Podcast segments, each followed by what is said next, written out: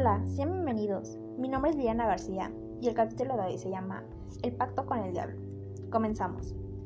A mediados del 2002, el programa recibió una llamada desde California, Estados Unidos.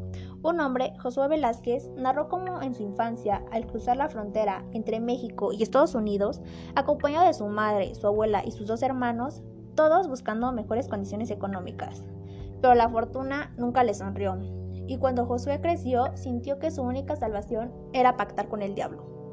Josué lo intentó por cinco años hasta que lo logró y pudo negociar prosperidad económica y poder a su favor, a cambio de la vida de su propia abuela. Josué accedió e increíblemente vio, vio cómo toda huella y rastro de su asesinato se desvaneció. Con el tiempo tuvo poder y dinero, pero de nada le sirvió ya que se sentía constantemente atormentado por los mismos demonios.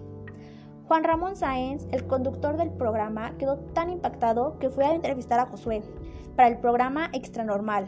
Ambos visitaron la cueva donde Josué practicó sus rituales diabólicos, pero poco tiempo después de esta entrevista, el camarógrafo comisionado fue operado de una hernia y Mario Estrada investigador del caso, sufrió un accidente automovilístico, pero lo más extraño fue que 10 días después, Juan Ramón Sáenz falleció a causa de un paro cardiorrespiratorio.